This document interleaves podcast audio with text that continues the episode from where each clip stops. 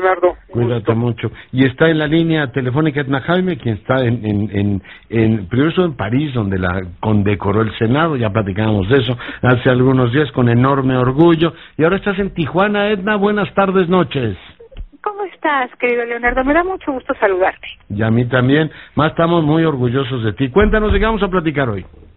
Mira, Leonardo, este, ¿de por qué estoy en Tijuana? Ah, bueno, pues cuéntame.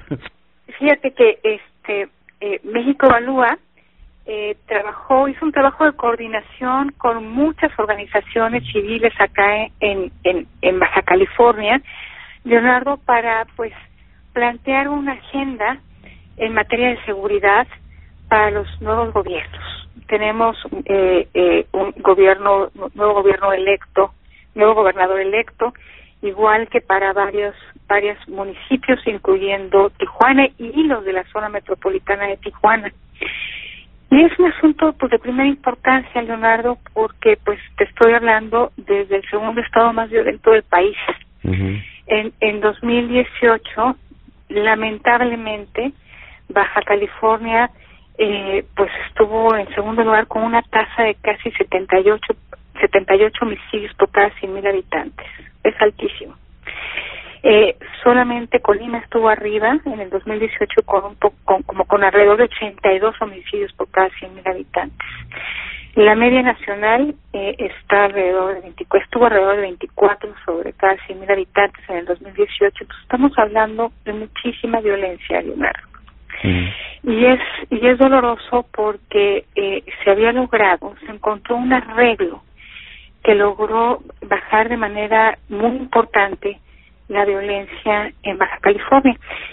Y, y sin embargo, pues esta, esta repuntó desde el 2016, Leonardo, y bueno, Tijuana es uno de los cinco municipios más violentos de México, con una tasa de 125 por cada 100.000 habitantes. Es una locura.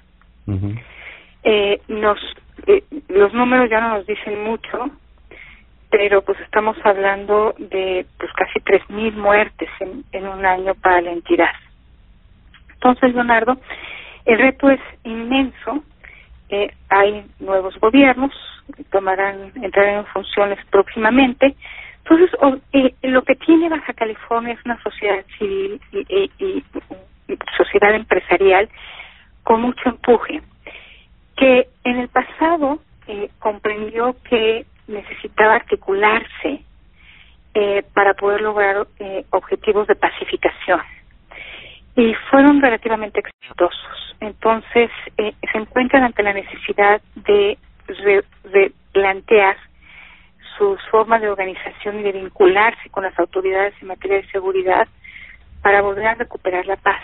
Entonces México Evalúa tuvo eh, eh, eh, trabajando con, con esas organizaciones, en particular con la Coparmex del Estado y de Tijuana, Mujeres Más Poder, Tijuana Innovadora, y simplemente articulamos y escuchamos a los actores, eh, tanto del Estado como de quienes vinieron a platicar de algunas experiencias de, otros lugares, regiones del país, y pues se logró articular, y plantear una agenda que yo creo que es que está bonita, Leonardo, que es factible, que plantea el enfoque correcto.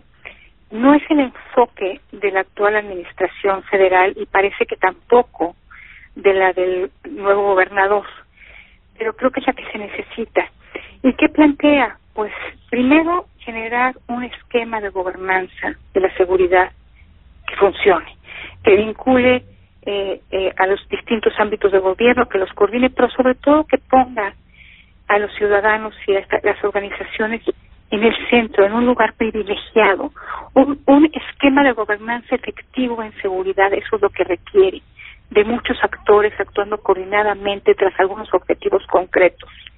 Entonces, ese es el primer punto, el primer punto de la agenda, eh, que los ciudadanos estén también en, esquemas de evaluación, de rendición de cuentas, eh, retroalimentando lo que se haga en materia de seguridad.